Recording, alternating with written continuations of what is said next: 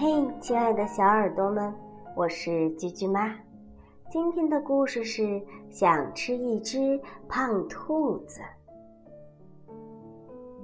小狼喜欢挑食，它长得又瘦又小又矮。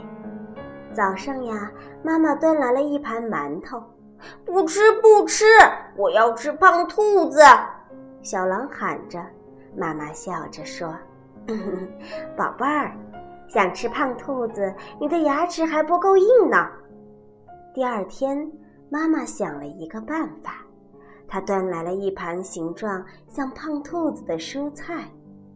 不吃不吃，我要吃森林里的胖兔子嘛！小狼喊道。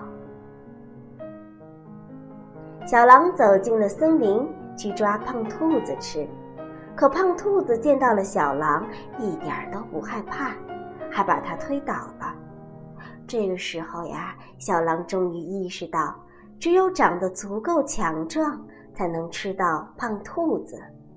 以后它每天都把饭吃得光光的。